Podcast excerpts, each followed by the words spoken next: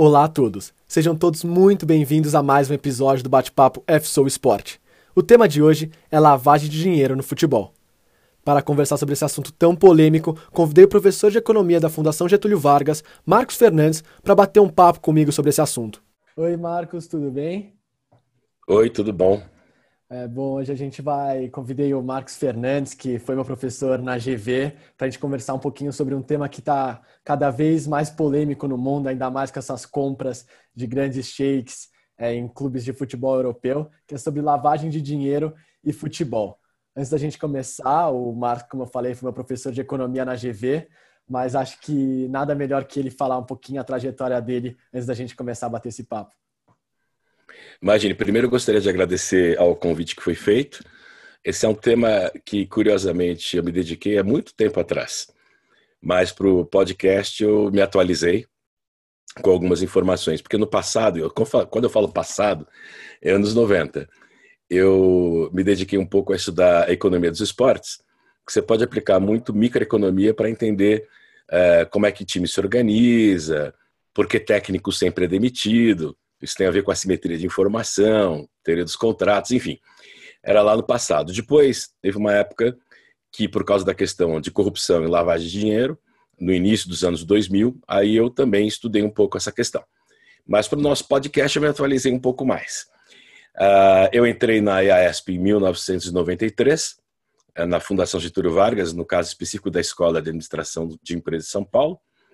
Fiquei uh, na escola até 2013, daí 2013 fui para a escola de economia, eu fui coordenador, o primeiro coordenador da graduação.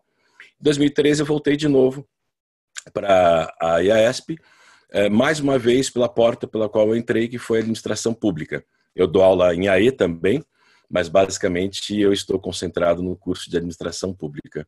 Sou doutor em economia pela Universidade de São Paulo Sou pesquisador na área de ética e economia e políticas públicas, evidentemente. Perfeito. Acho que você já tocou um ponto que você já estudou sobre isso e era esse o o primeiro tópico que eu queria tocar na nossa conversa, que é fazer um breve panorama do esporte. Se o esporte sempre foi um alvo de lavagem de dinheiro, desses criminosos entrarem no mundo, ou se isso começou depois da década de 90, com a maior profissionalização e, consequentemente, com a maior ingestão de dinheiro no esporte. Eu queria que você falasse um pouquinho disso e se o futebol sempre foi o foco ou se outros esportes também já foram objetos é, dessa, dessa atividade ilícita. Primeiro vamos começar pelo futebol, né? O futebol começa a mudar basicamente a partir uh, do final dos anos 60, quando um brasileiro, João Avelange, que era um atleta olímpico, era um, um sujeito ligado ao esporte, assume uh, cada vez mais poder dentro da FIFA e assume a presidência da FIFA. Já a partir da Copa de 74, uh, há uma abertura maior para times de outros países do mundo. A Copa do Mundo era muito concentrada nos países da América do Sul e da Europa. Quer dizer, era totalmente concentrada nos países da América do Sul e da Europa. Quando muito, vinha um país da cortina de ferro, antiga cortina de ferro, como a União Soviética, a Hungria, que foi uma grande seleção na década de 50, é, Polônia tal, mas em geral era Europa e América do Sul. O Avelange abre a FIFA e abre a Copa do Mundo para os países árabes e da África e depois abrirá para a Ásia também, né, como nós sabemos. E nesse processo, como todo mundo já sabe, depois que o escândalo da FIFA foi revelado, uh, na primeira metade do, do século XXI, uh, esse processo todo né, de abertura da, da Federação de Futebol, Internacional de Futebol, ocorreu também com um pouco de fraude e corrupção, principalmente no que diz respeito à relação que uh, a FIFA tinha, a sua direção, com dirigentes do futebol uh, do terceiro mundo. Eu não gosto desse termo, né? Mas do mundo subdesenvolvido do mundo de desenvolvimento. Sem nenhum preconceito, ok? Uh, dado que a ação partiu, em última instância, de uma organização que é basicamente, ou era basicamente europeia, né?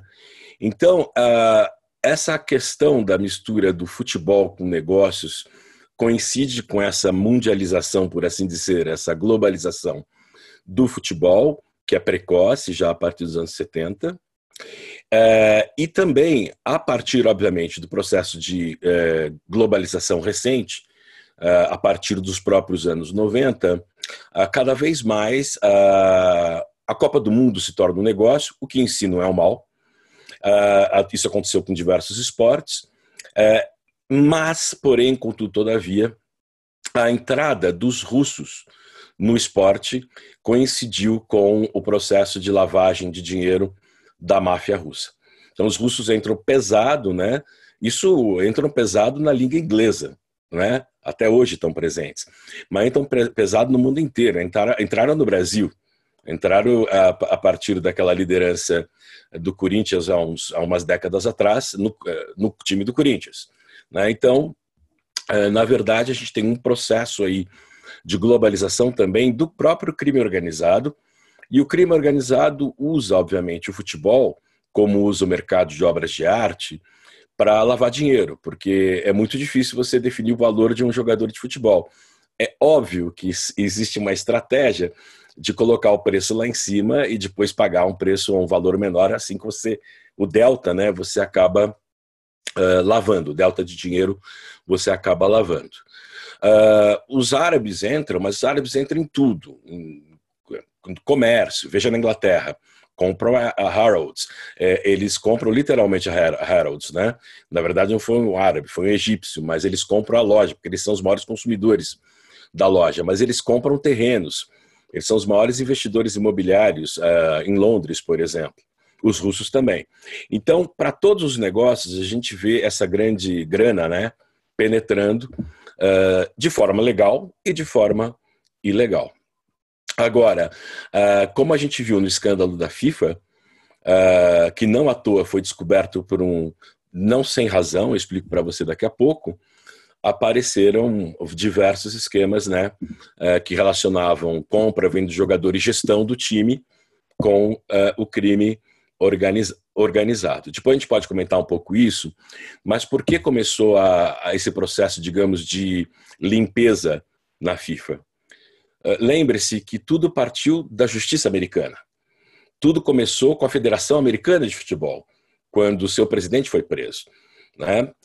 Os americanos têm todo o interesse, os estadunidenses, todo o interesse em entrar no futebol porque o futebol é, um, é o grande negócio, é o, é o esporte maravilhoso, como se diz. É o grande esporte. É o único esporte onde eles não têm, é esporte relevante no mundo, eles não têm um pé. Só que, devido às leis de compliance, as leis anticorrupção que existem dentro dos Estados Unidos, para participar da FIFA é algo perigoso, na medida em que a FIFA era gerida de uma maneira um tanto quanto obscura. Então, isso não é nada conspiratório, é só um fato. Quer dizer, é, veio a calhar a justiça americana ir para cima da FIFA, inicialmente na federa ir para cima da Federação Americana de Futebol, de soccer no caso, uh, e na sequência, obviamente, aproveitaram a situação. A política de futebol, política de esporte também é política de Estado, tá? Inclusive para os Estados Unidos. E eles começaram a pressionar por mudança na governança da, da FIFA, que de fato ocorreu. Mas uh, na última Copa do Mundo no Brasil, depois na Copa da Rússia e agora na próxima Copa, uh, existem já algumas suspeitas de ligações perigosas. Tá? Não como o que ocorria no passado, mas há suspeitas.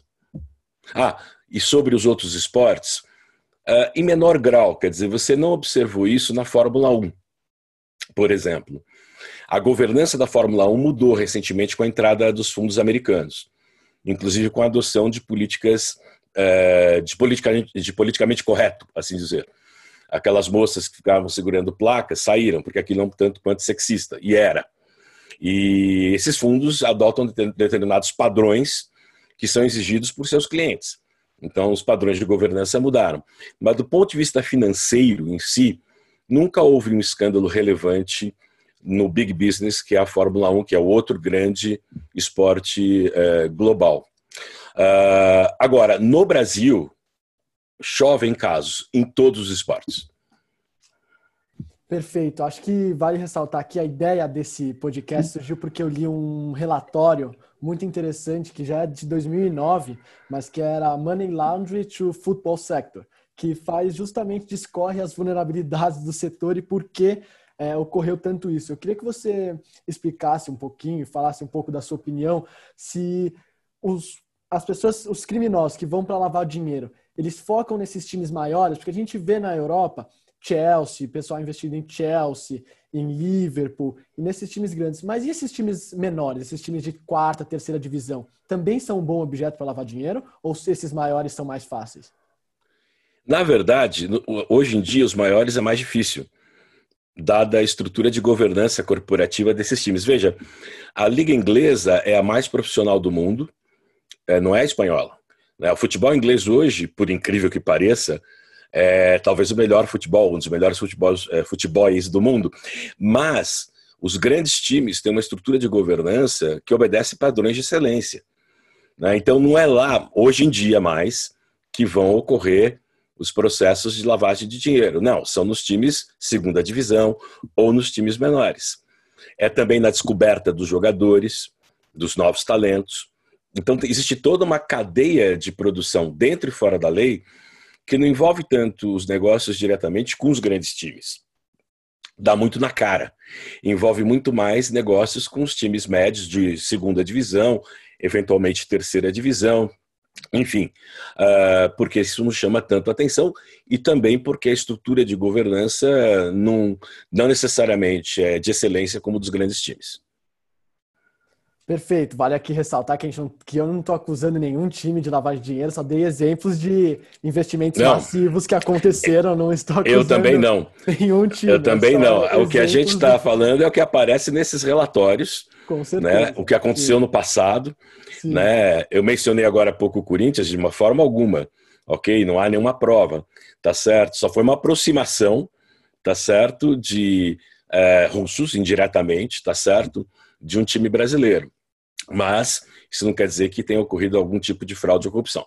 Porém, quando a gente analisa o mercado global, principalmente nos anos 90, não somos nós, nem eu e você que falamos, são os relatórios que dizem que havia, havia problemas, havia problemas na gestão desses times e na relação deles, principalmente com os russos.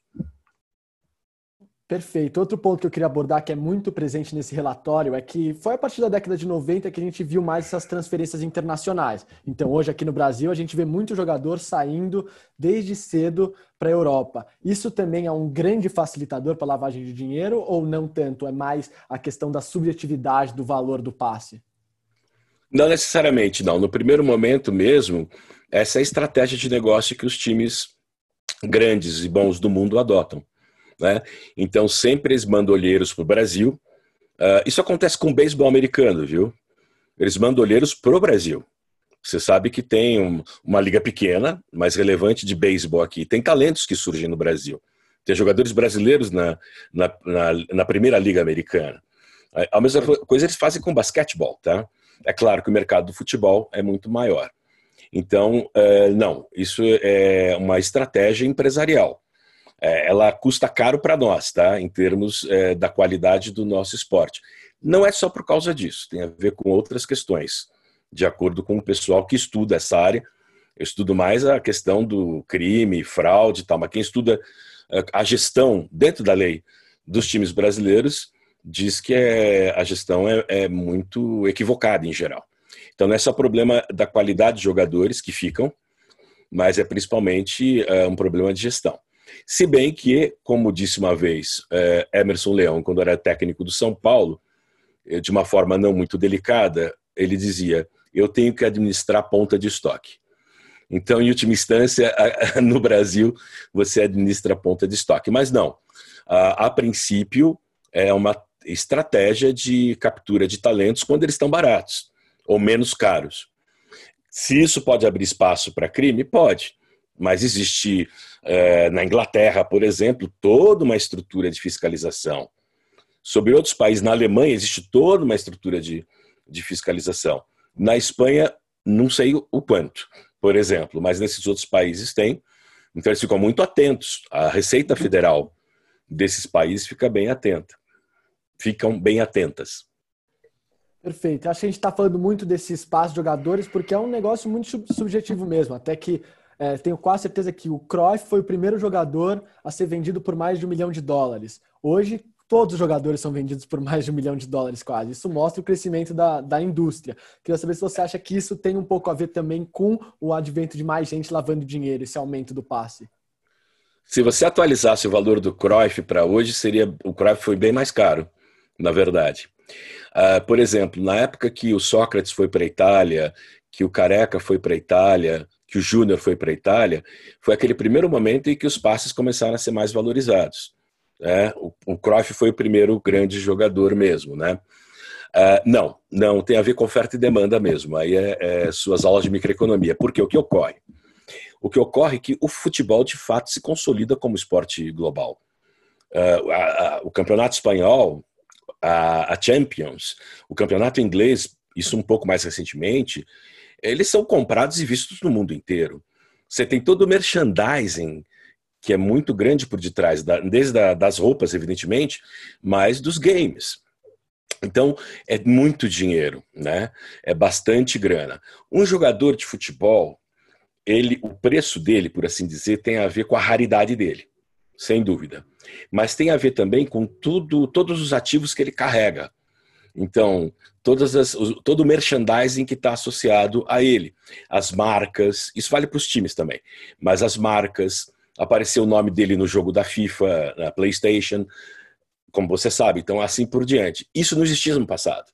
No passado você não tinha é, essa diversificação do merchandising, você não tinha games, você não tinha internet, então a monetização era mais limitada.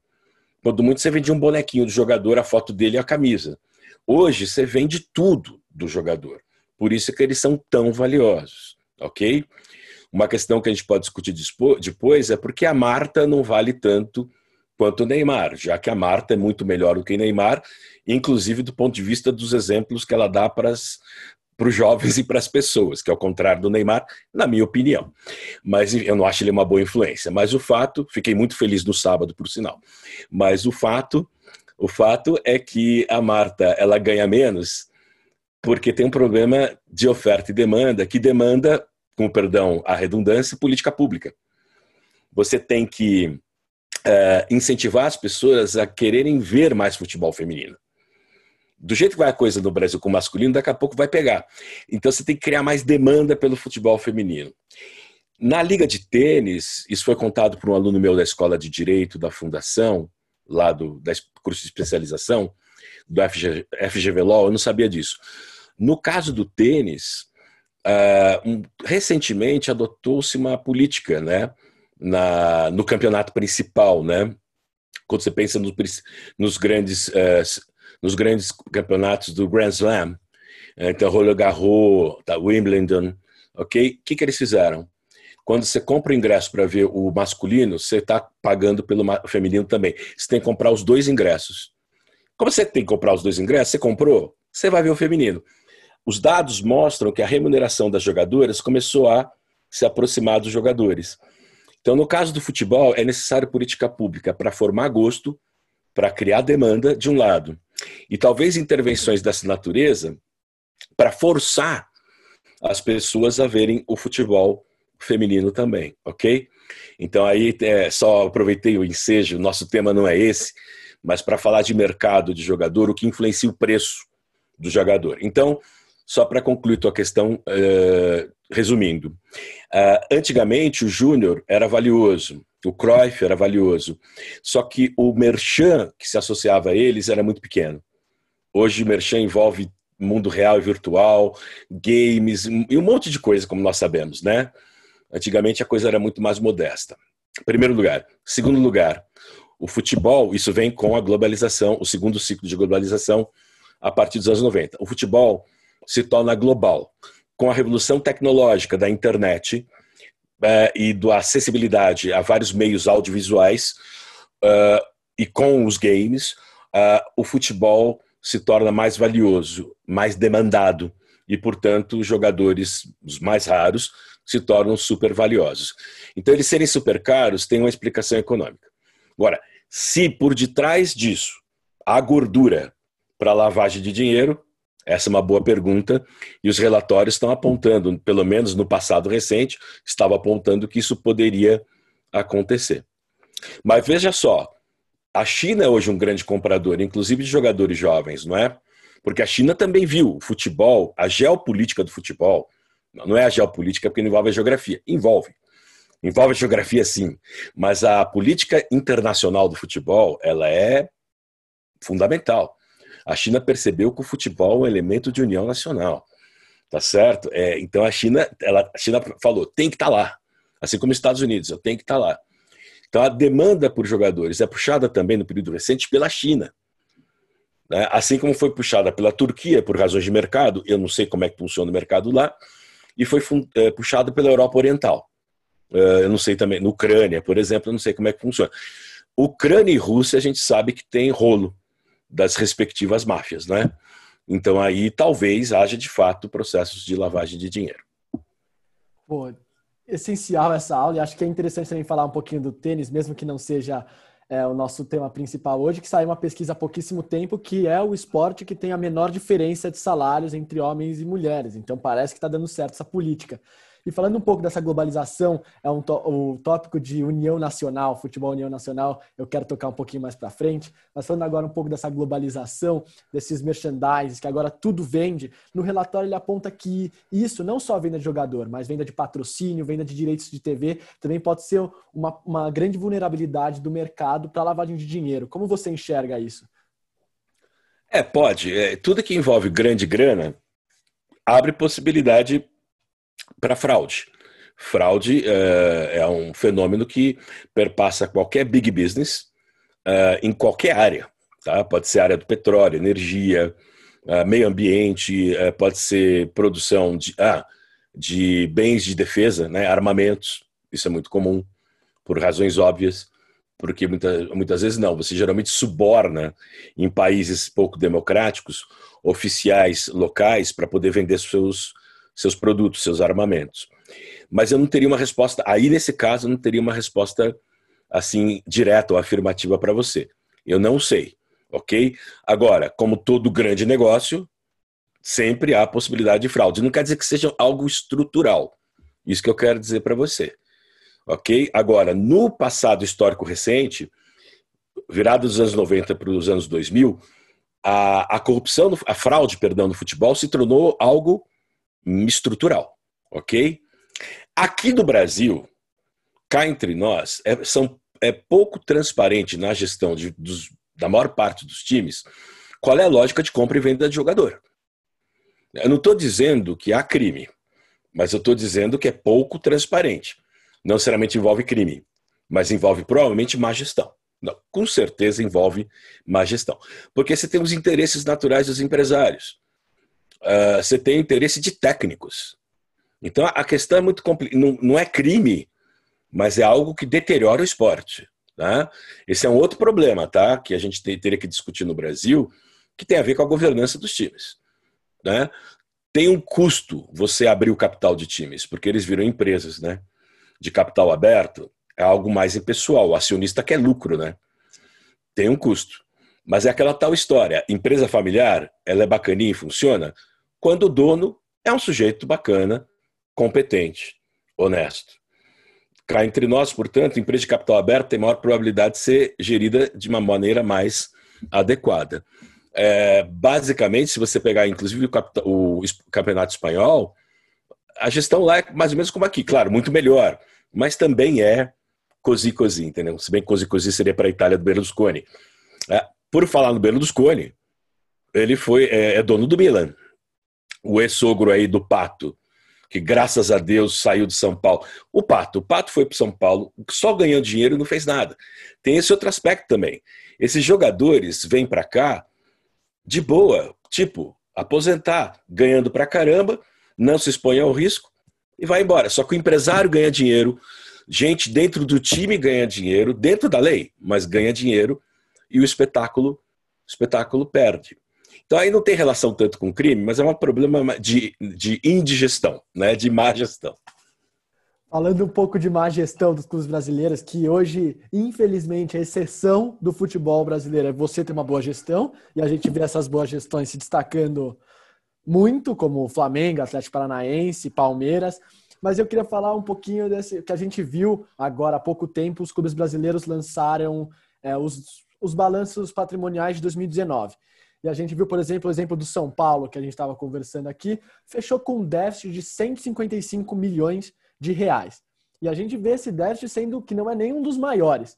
Como esse problema financeiro, essa má gestão financeira, pode ajudar e ser mais propício é, para a lavagem de dinheiro? Porque no, no, relatório eu li que quando os clubes, como os clubes precisam dessa ingestão financeira no curto prazo e estão sempre precisando de dinheiro, às vezes a fiscalização é menor. Você acha que isso pode ocorrer no Brasil? É, e do ponto de vista teórico, pode. O que a gente sabe é que é, o que a gente não sabe é se ocorreu. Né? O que a gente sabe com certeza é que o São Paulo fez duas compras patéticas. O Dani Alves e é, bom, pensando que ocorreu algo que não ocorreu e teve um enorme prejuízo. Então, uh, vamos falar claramente. Então, a gente não sabe se tem prova, não, não tem prova de nada.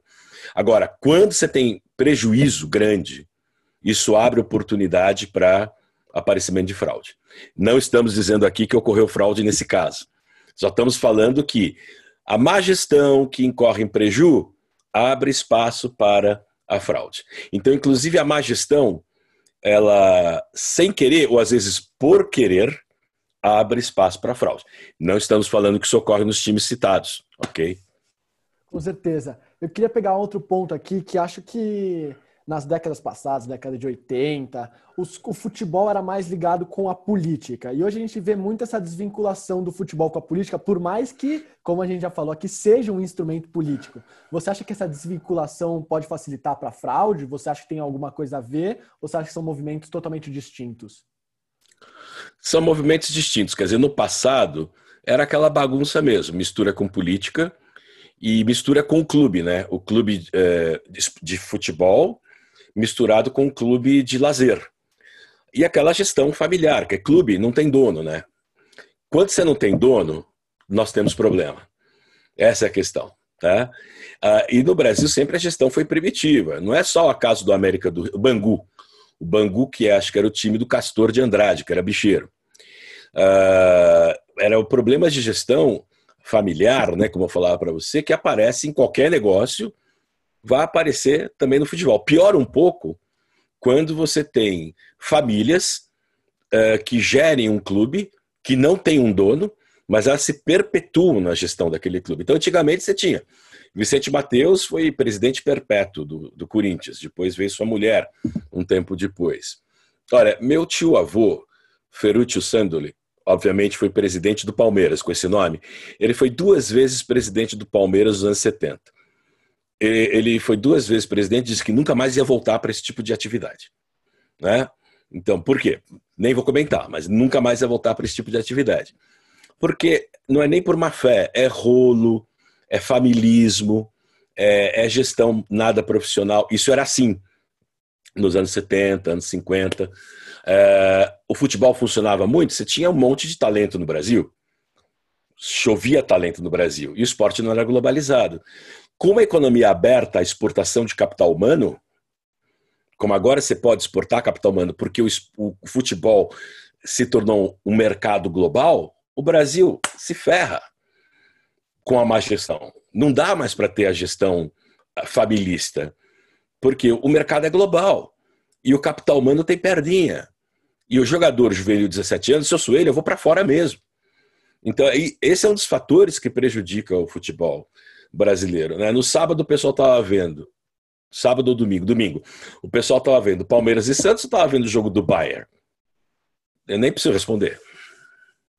Com certeza. Agora eu quero entrar num, num tópico que vem crescendo muito nos últimos anos e acho que é bem polêmico nesse assunto de lavagem de dinheiro, que é o advento dessas casas de aposta e a cada vez mais popularização das apostas esportivas. Queria que você desse um panorama sobre isso. Você acha que hoje está mais legalizado, está mais regularizado, o que pode evitar fraude? Ou você acha que é mais um gatilho para lavagem de dinheiro no futebol? Não, aí a princípio, a princípio, é, esse é um mercado recente no Brasil, né? Em outros países, na Inglaterra, o mercado de aposta existe há, há décadas, né? Eles apostam em tudo, né? É, na Espanha você tem um mercado de apostas enorme. No Brasil você tem agora pela internet, né? É, eu tenho um aluno, colega seu, que está desenvolvendo um trabalho sobre legalização de jogo. Então ele está estudando essa regulação. Como eu também não conheço, Então, vou te dizer, ainda não sei direito como é que esse mercado opera no Brasil. Agora, sempre tem um risco, né? Sempre tem um risco. O box é o exemplo clássico disso. Porque no box, com a interferência da máfia e de grupos de interesse, o histórico de manipulação de resultados para ganhar dinheiro em aposta é. Você tem vários exemplos. Você acabar com a vida de um lutador porque ele está ganhando muito e ele acaba com a, o atrativo do mercado de aposta também, que foi o caso uh, do Tyson, né? É, acabou com a vida dele, tá? Porque ele só. Uma luta durava 10 segundos, 15 segundos. Chegou uma hora que armaram, enfim, também ele cometeu um erro grave, mas uh, o fato é que a gente sabe que da experiência do boxe, onde a máfia sempre teve ligação, havia manipulação dos resultados para você uh, manipular o resultado do jogo e manipular, portanto, uh, os resultados finais das apostas. Isso acontecia no turf, etc. E tal. No futebol, isso pode ocorrer sem o sistema de apostas. Quem me disse que no passado, sem apostas, não ocorria isso direto no futebol? Eu não sei, ok? É, é, claro que, como torcedor, eu sempre vou dizer acusar outro time, né? Mas o fato é que eu não sei. Provavelmente sim, né? Sem a existência do mercado de apostas.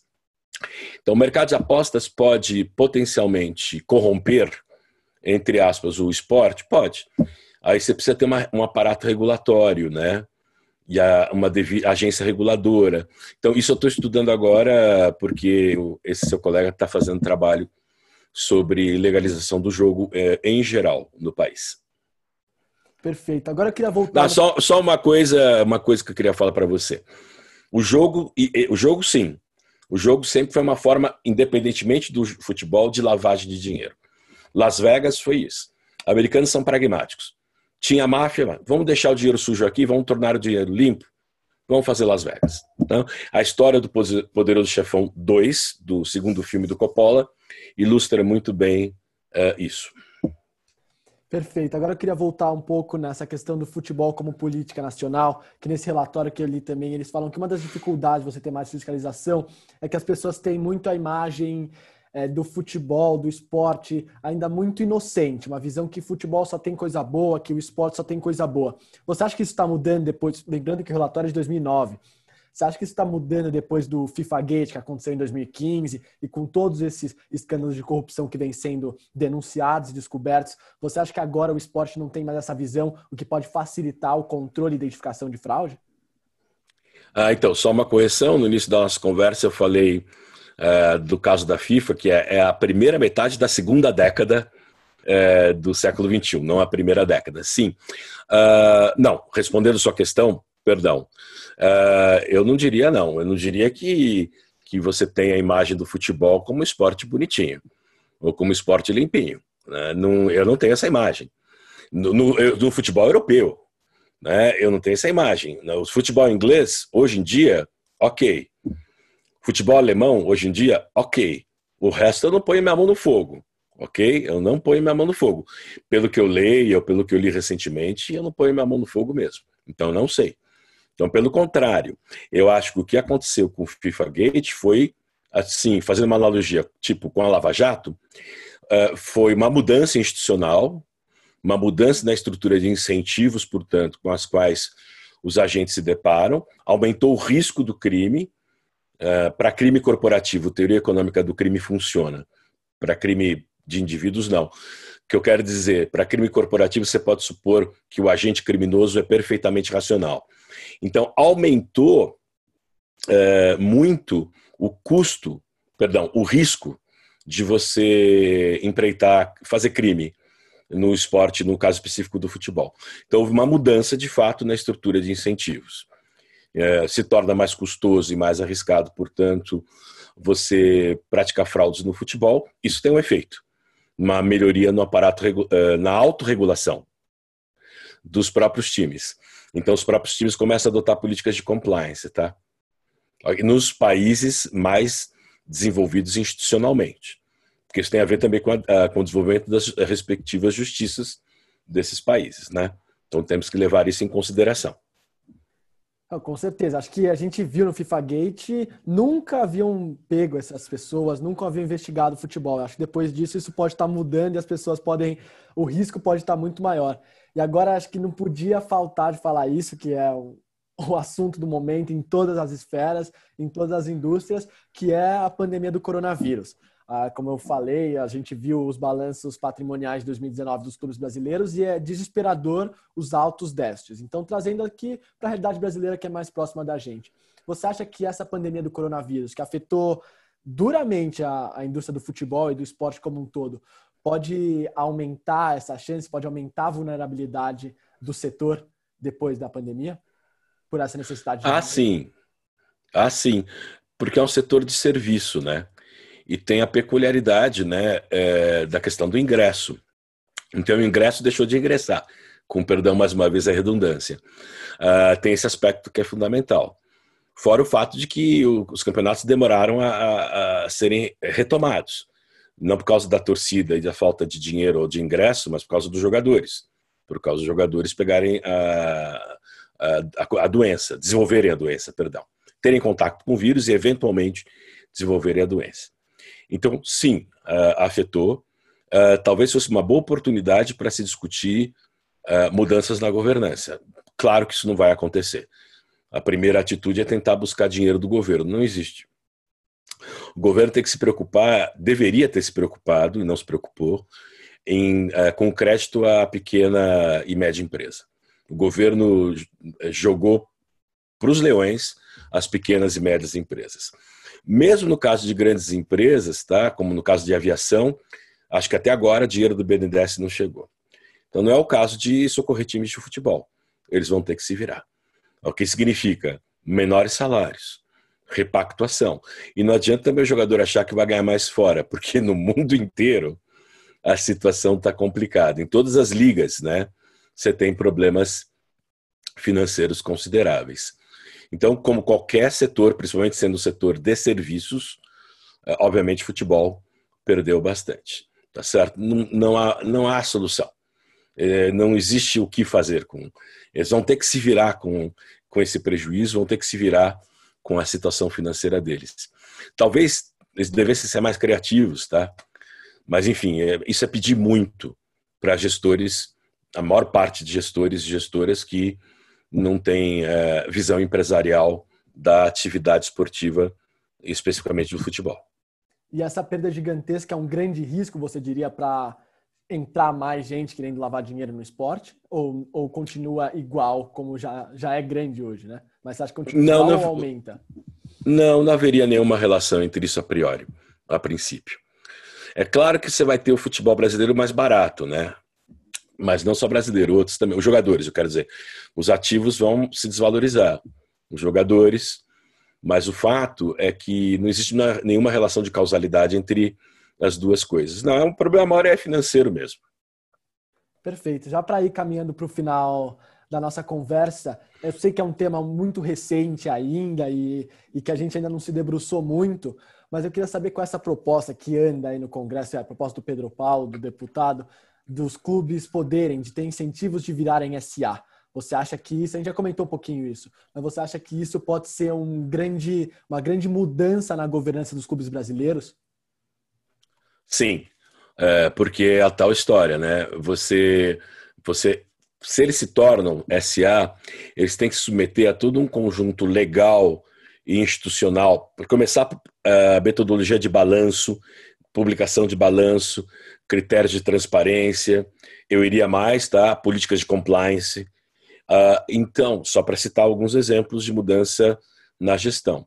Então, é uma ideia a se pensar, ok? Se transformar sim em SA, ok? Uh, o clube Corinthians continua existindo como clube, é, que as pessoas vão na piscina, papá. mas o futebol vira SA. Talvez devesse ocorrer também em outros esportes, tá? Ok? Basquete, sei lá o quê. Basquete brasileiro que já foi um dos maiores do mundo, melhores do mundo, por sinal. Mas, começando pelo futebol, pode ser uma, uma boa ideia. Uh, eu já seria um. É, tornar SA é uma ótima ideia. E eu já seria um pouco mais radical, abrindo o capital desses times, tá?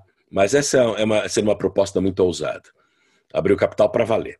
Mas, enfim, eu acho que é uma mudança que pode promover alteração substantiva na estrutura de incentivos com a qual os gestores e as gestoras se deparam.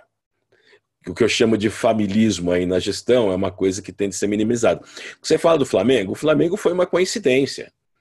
Então pintou uma gestão legal. Palmeiras é porque tem a, a companhia, né?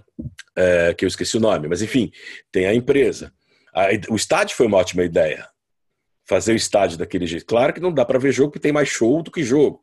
É uma casa de shows muito bonita, mas o fato é que é um estádio bacana. Então, de vez em quando, quando o Palmeiras joga lá, é bacana, mas no futuro vai ser totalmente do Palmeiras.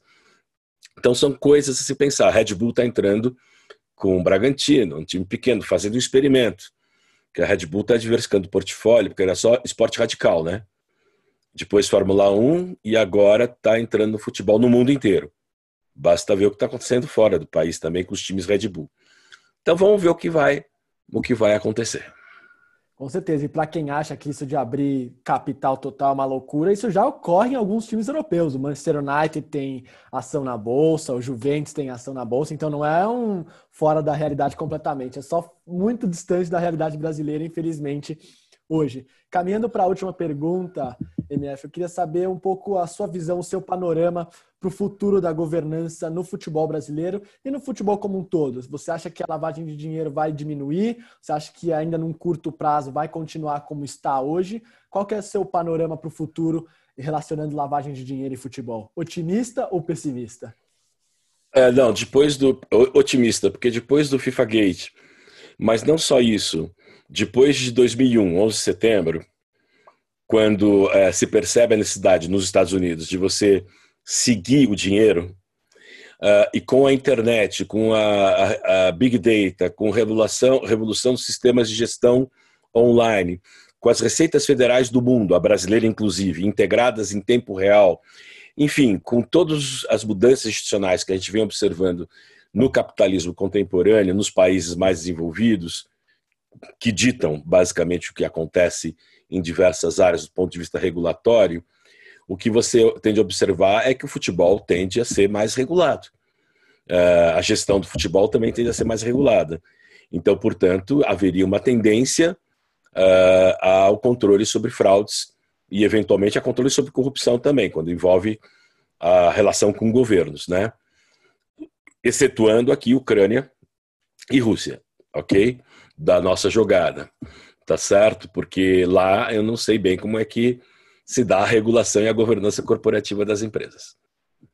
Perfeito, MF. Gostaria de agradecer mais uma vez você ter aceitado o convite. Foi uma aula. Eu estudei para o tema e aprendi muito mais ainda nessa nossa conversa. Obrigado aí mais uma vez por ter aceitado o convite. Imagine, e aí temos vários exemplos de políticas públicas, né, que nós discutimos, e também de políticas privadas. Quer dizer, a adoção de governança corporativa mais adequada, transparente, enfim, dá para aplicar um monte de conceitos que o pessoal estuda em administração de empresas. Muito obrigado pelo convite.